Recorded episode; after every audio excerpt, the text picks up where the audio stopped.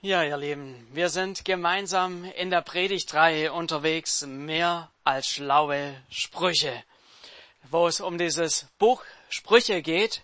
Und wir sind so letzte Woche bereits schon eingestiegen und das Thema wird uns auch so die nächsten Wochen so mit begleiten. Das Buch der Sprüche gehört zur Weisheitsliteratur in der Bibel und ihr habt letzte Woche auch schon einiges darüber gehört. Wer das noch nicht gehört hat, kann das gerne auch auf der Homepage nachhören. Und ja, ähm, ein ganz großer Teil dieser Sprüche stammt von König Salomo, ähm, beziehungsweise die hat er auch so zusammengesammelt. Und ähm, dieser Mann hatte ja eine einzigartige Chance bekommen von Gott. Er hatte einen Wunsch frei. Das ist ja eine Sache, wo vielleicht die wenigsten von uns sagen würden, ach, brauchen wir nicht. Oh, ein Wunsch frei, das würden wir doch ganz gerne mitnehmen. Und er hatte eben diesen Wunsch. Weisheit von Gott zu bekommen, damit er sein Land gut regieren kann. Ziel von diesem Buch ist, dass unser Leben gelingt, dass es so richtig gut funktioniert, dass wir nicht in die dummen Fettnäpfchen reintreten und ja, sondern dass wir einfach ja auch Erfolge in unserem Leben feiern können, wenn wir auch so im Rückblick so auf unser Leben zurückschauen, dass wir sagen können, ja, hat geklappt, das äh, ähm, hat gut funktioniert. Und dazu nimmt Salomo die unterschiedlichsten Bereiche ähm, des Lebens so unter die Lupe. Eines der ganz großen Themen werden wir uns heute näher anschauen. Es ist ein Thema, das er immer und immer wieder aufgreift. Und bei dem gibt er absolut wertvolle Tipps an uns weiter. Ich meine, das Buch ist ja, äh, oder Salomo hat vor ungefähr 3000 Jahren gelebt und ich finde schon beeindruckend, dass wenn ein Mann vor 3000 Jahren in seiner Kultur Dinge sagt, dass die heute noch funktionieren, oder? Also ich meine, seither hat sich ja alles geändert, oder? Äh, das, das, hat die Römer und die Griechen und alle überlebt. Äh, und wir heute 3000 Jahre später lesen das und merken, hey, das hat mit unserem Leben was zu tun. Und das finde ich einfach fantastisch. Und dass es solche Kraft auch hat.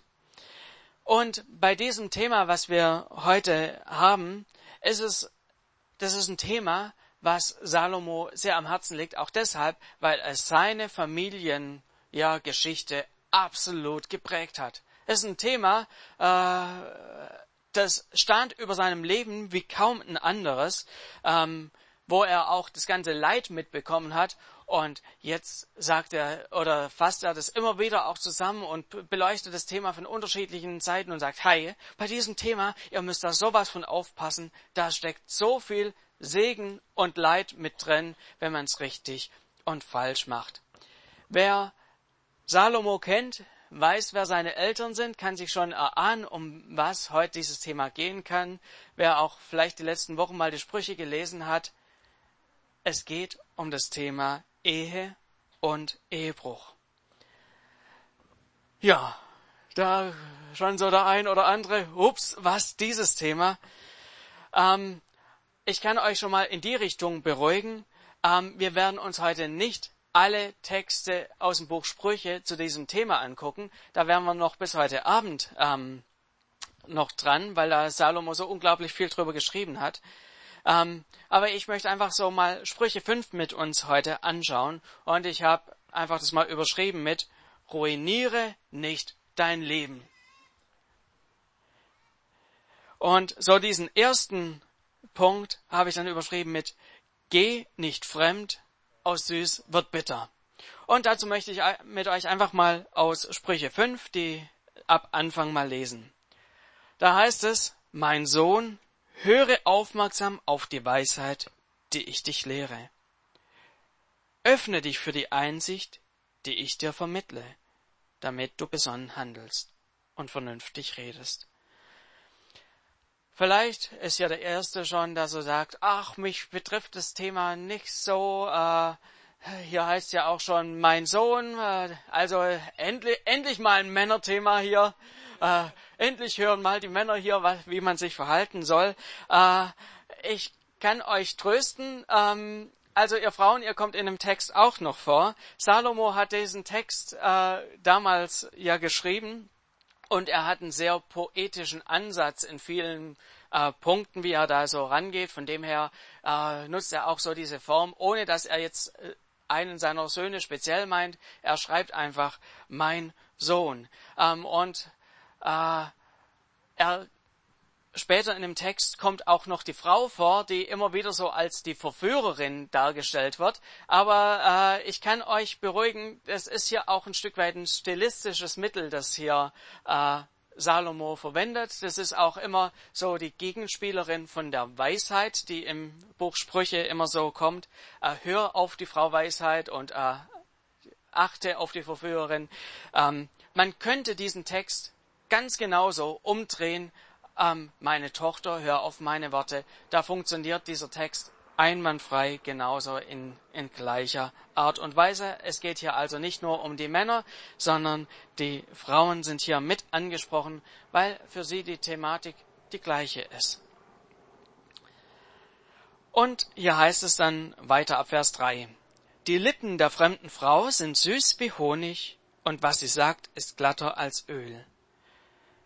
Doch letzten Endes schmeckt sie bitter wie Galle. Sie ist gefährlich wie ein beidseitig geschärftes Schwert. Salomo wird hier so in seiner ähm, Schilderung sehr deutlich. Er ruft nochmal so auf, hey, seid vorsichtig, hey, passt auf. Ähm, ich möchte euch was Wichtiges sagen, denn wenn ihr hier einen Fehler macht, müsst ihr den letztlich ausbaden. Und hey, lernt von meiner Einsicht. Und er fängt so an, diese ganze Thematik anzusprechen und sagt, die Lippen der fremden Frau sind süß wie Honig und was sie sagt, ist glatter als Öl. Bei der fremden Frau, da geht es nicht irgendwie um eine Frau aus einem anderen Kulturkontext oder sonst wie, eine, eine die da irgendwie die Fremde in der Stadt ist oder so, sondern es geht einfach um die Frau von einem anderen Mann eine verheiratete Frau. Und Salomo macht hier, Salomo macht hier sehr deutlich, hey, diese Frau, die ist durchaus attraktiv. Sie zu küssen mit ihren Lippen, diese, die so nach Honig schmecken, das ist, ja, das ist eine attraktive Sache. Das, äh, da sagt man nicht, ach, die ist nicht so, äh, keine Versuchung da, sondern diese Frau, die ist schon, die hat was zu bieten. Die hat eine hohe Anziehungskraft.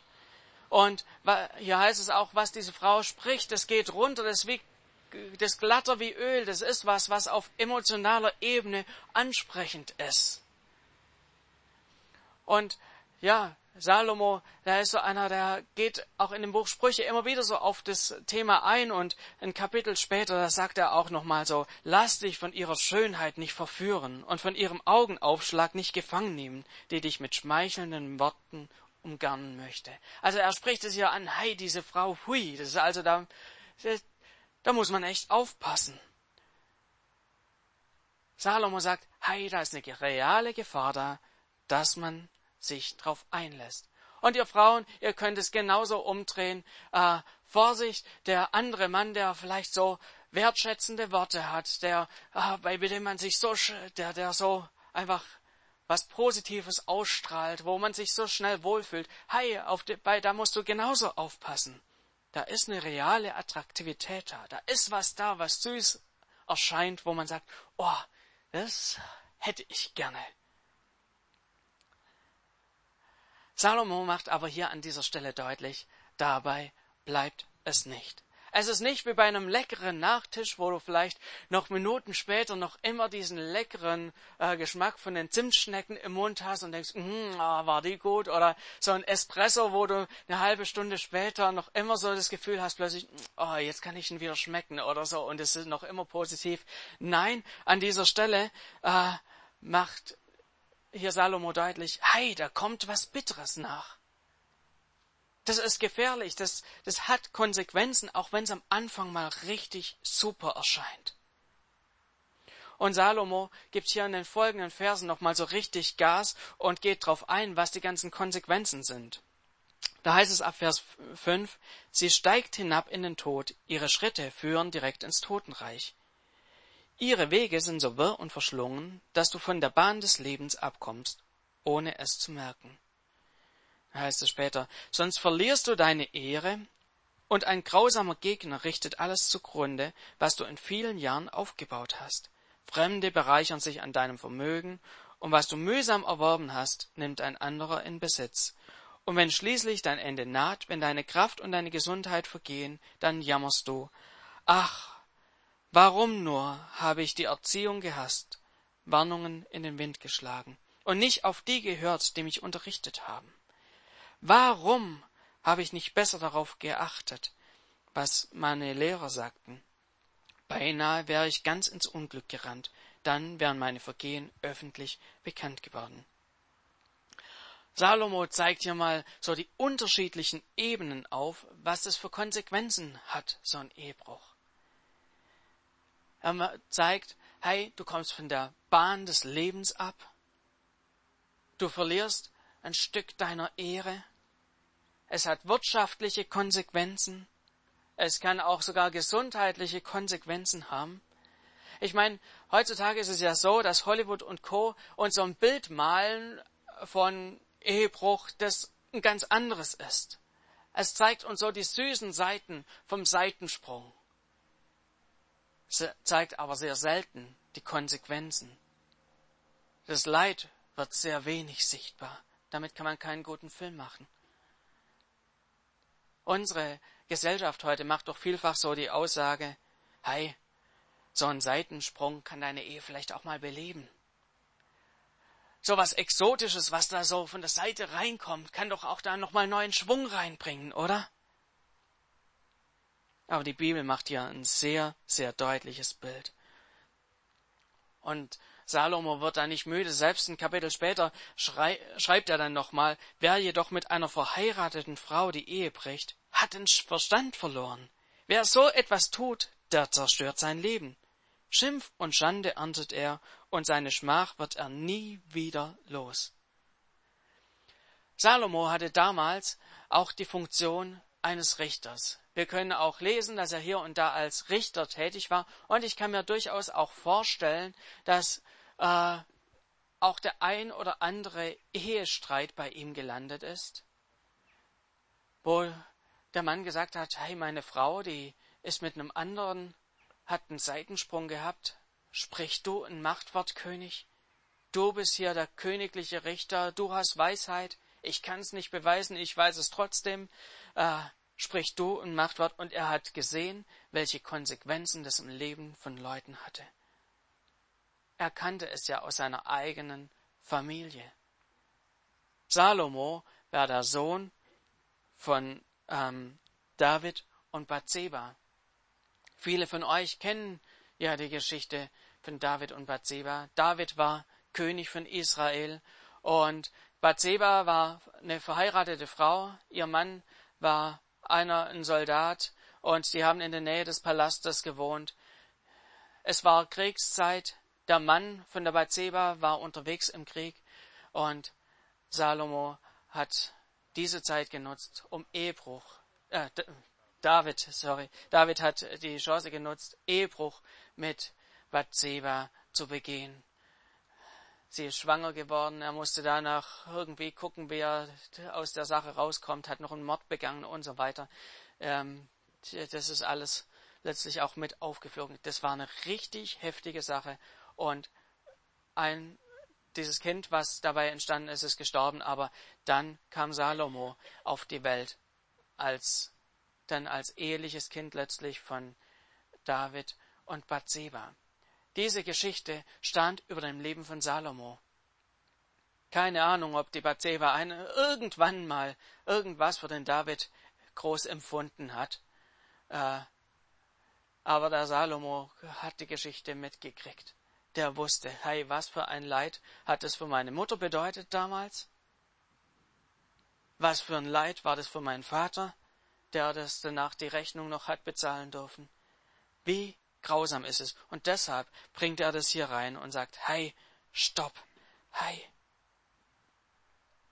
Ihr müsst, macht es auf gar, gar, gar keinen Fall. Vielleicht denkst du dir, ja, das war in der damaligen Situation so, in der damaligen Zeit, aber ich möchte euch hier wirklich an dem Punkt auch wachrütteln.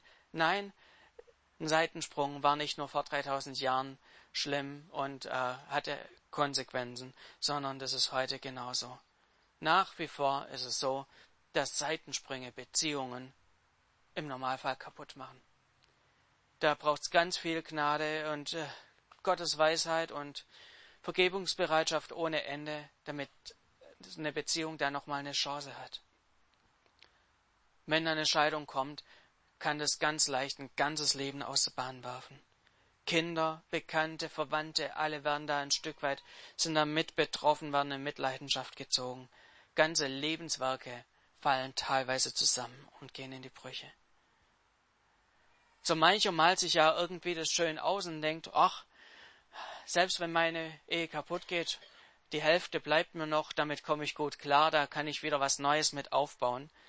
Aber wer meint, dass die Hälfte übrig bleibt, ist ein Trottel, mal blöd gesagt.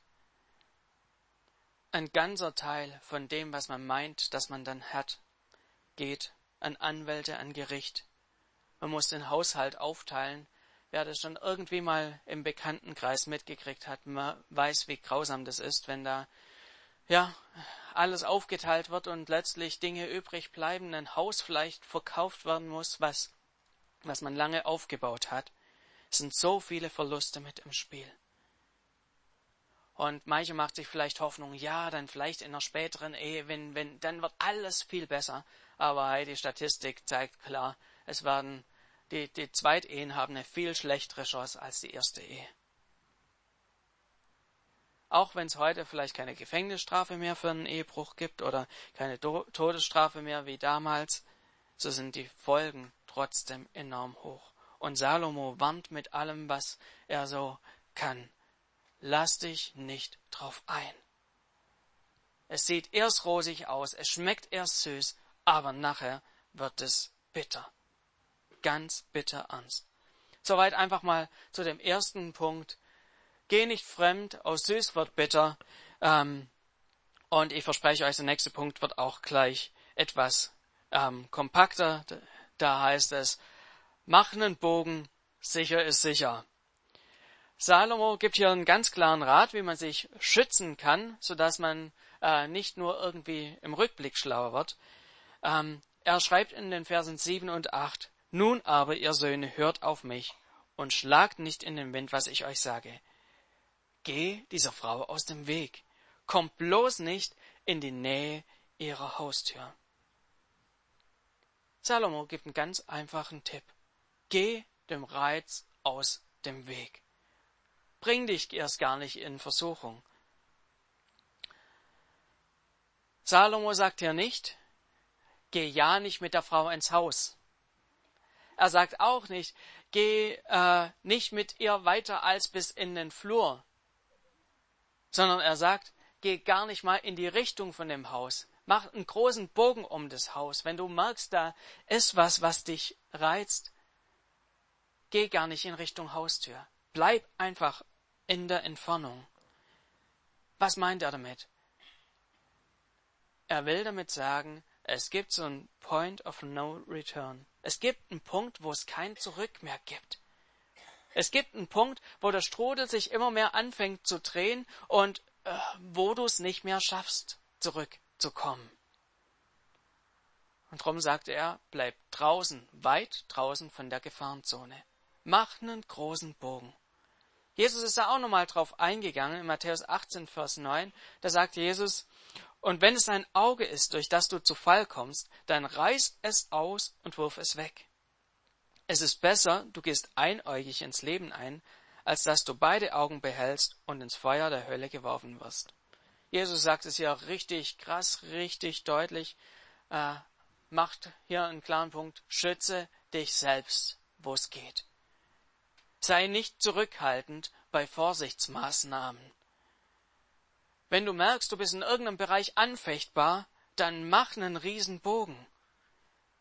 Probier nicht, wie klein dein Bogen sein kann, dass gerade noch nichts passiert. Mach einen weiten Bogen.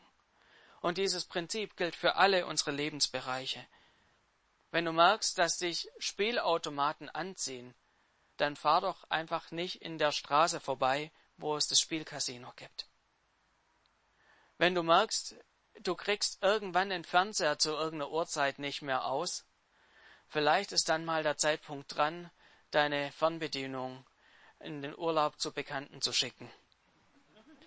Oder wenn du in einem Verein bist und merkst, da ist eine Person, zu der du dich hingezogen fühlst, vielleicht ist es dann einfach dran, den Verein zu wechseln. Geh nicht den Weg der Versuchung, sondern mach einen großen Bogen außenrum. Damit kannst du schon ganz, ganz viel verhindern. Soweit mal zum zweiten Punkt. Und noch den dritten Bogen, äh, dritten Punkt, der heißt, schmuse mit dem oder der Richtigen, genieße das Gute.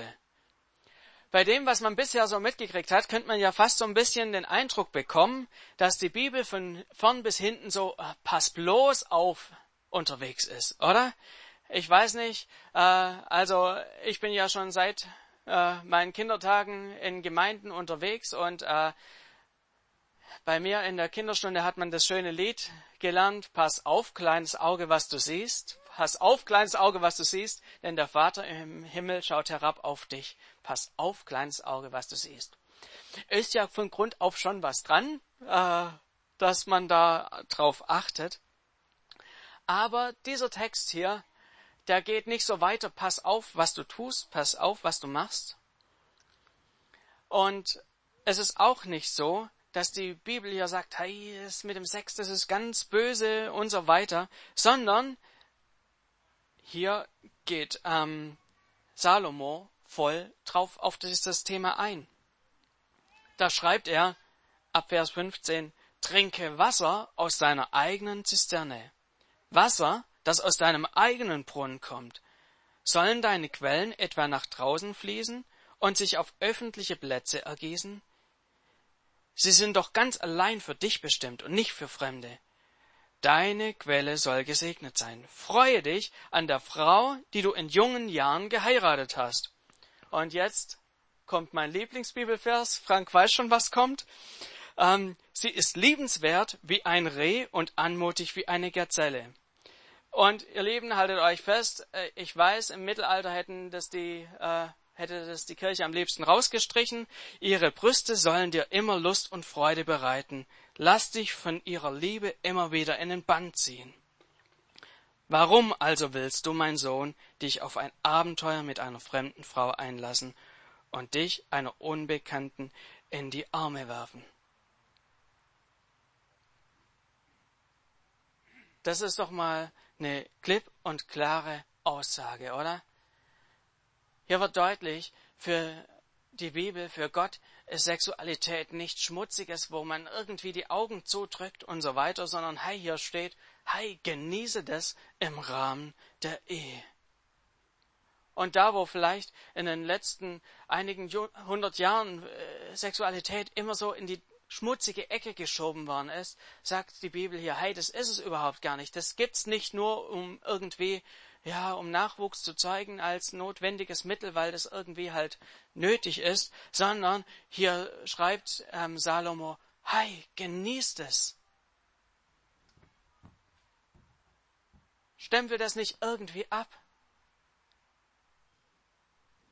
Salomo schlägt hier den Weg ein und sagt, es muss im richtigen Rahmen stattfinden, aber dann habt Spaß miteinander.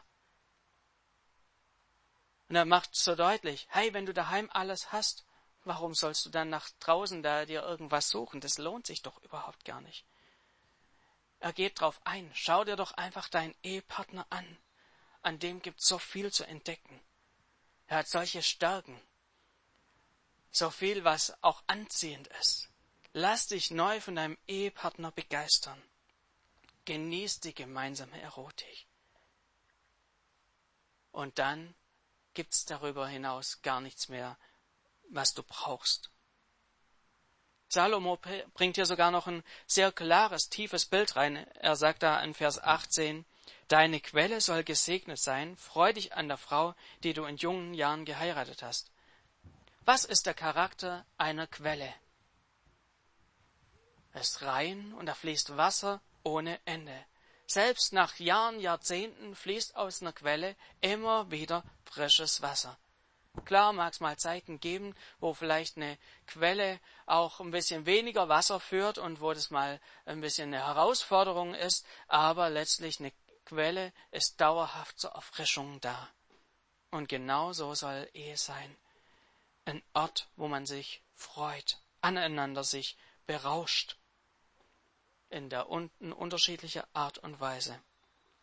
So viel einfach hier an dieser Stelle auch zu diesem letzten Punkt. Schmuse mit dem oder der Richtigen und genieße das Gute. Ich finde es interessant. 3000 Jahre alt sind die Texte. Und sie haben doch für die heutige Zeit so unglaublich viel zu sagen.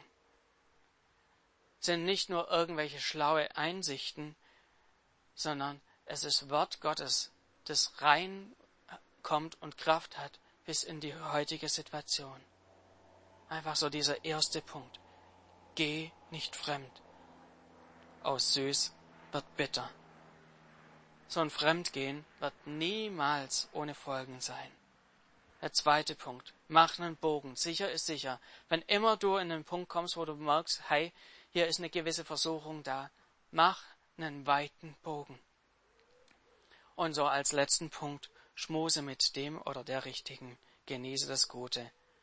Genieß einfach die Zweisamkeit in der Ehe, die soll erfüllend sein. Warum steht dieses Kapitel in der Bibel? Möchte Gott uns einschränken? Möchte Gott sagen, hey, du sollst nicht, du darfst nicht? Auf keinen Fall.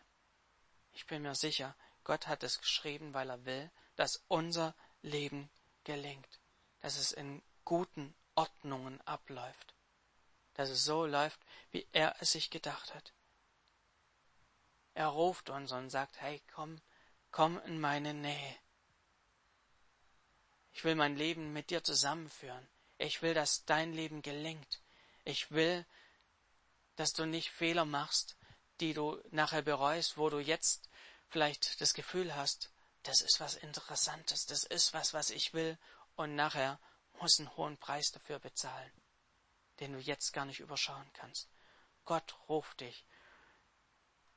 Geh seine geebnete Wege. Auch wenn es vielleicht hier unter eine Herausforderung ist. Auch wenn du vielleicht seine Gnade in manchem Punkt nötig hast, weil du merkst, hey, das schaffe ich gar nicht so richtig allein. Ich hänge da vielleicht auch in einer Sache drin und ich habe das Gefühl, ich komme da nicht wieder raus. Versuch das nicht zuzudecken. Such dir da wirklich Personen, mit denen du da in Kontakt treten kannst, wo du Dinge ans Licht bringen kannst. Nur dann wird es die Kraft über dein Leben verlieren. Wenn du merkst, gerade eben, in der Ehe ist es schwierig, dann verpasst den Punkt nicht, in die Ehe zu investieren. Es lohnt sich immer. Es lohnt sich immer, da zu investieren und nicht da zu sagen, okay, das lohnt sich nicht mehr, ich probiere mal was Neues. Investiere in die Beziehung. Und vielleicht bist du, gehst du allein durch dein Leben durch, bist Single und da in einer gewissen Herausforderung drin. Dann möchte ich dir Mut machen. Schließ einen Bund mit deinem Herzen, dass du schon mal sagst, oh, dass du niemals in eine Ehe einbrechen wirst. Ich glaube, ich kann das nachvollziehen, dass ein Bedürfnis da ist. Aber du wirst, wenn du das versuchst, da in eine Ehe einzubrechen, du wirst es immer bereuen. Du wirst nicht das bekommen, was du haben möchtest. Niemals. Und Gott sieht deine Bedürfnisse und komm mit deinen Bedürfnissen vor Gott. Er lässt dich nicht hängen. Gott ist kein Gott, der uns hängen lässt. Egal wie schwierig das auch manchmal ist, Gott sieht die Situation. Und hey, es gibt so viele Geschichten, wo Menschen erzählen, hey, ich hätte nie erwartet, dass ich noch jemand finde, aber auf einmal war die Person da und ich wusste, es ist die richtige. Ich möchte an dieser Stelle einfach noch mit uns beten. Vater im Himmel, ich danke dir einfach für dein Reden, das die Jahrtausende überdauert, das nicht nur irgendwie ein Tipp für heute ist und morgen schon wieder hinfällig ist, sondern dass deine Werte, dass deine Regeln für unser Leben wertvoll sind und Jahrtausende überdauern und so in unser Leben reinsprechen und Kraft haben. Und Vater, so möchte ich wirklich hier einfach die Ehen in unserer Gemeinde segnen, dass sie zu Orten der und Kraftquellen werden, wo man sich aneinander freut, wo die Gefahr sinkt, sich nach links und rechts umzuschauen. Und Vater, ich möchte dich auch, ja, um ganz viel Gnade bitten, um all diejenigen, die momentan keinen Partner haben, die sich das aber wünschen. Vater, wir bitten hier gemeinsam auch wirklich um Wunder, wo, wo es ein Wunder braucht, wo eine innere Leere ist. Vater, füll du die Leere. Und ja, Vater, mach du das Unmögliche möglich. Vater, da machen wir uns hier auch eins, auch mit all denjenigen, die hier ja mit ungestillten Wünschen einfach unterwegs sind, Vater. Wir legen jeden Einzelnen in deine Hand. Amen.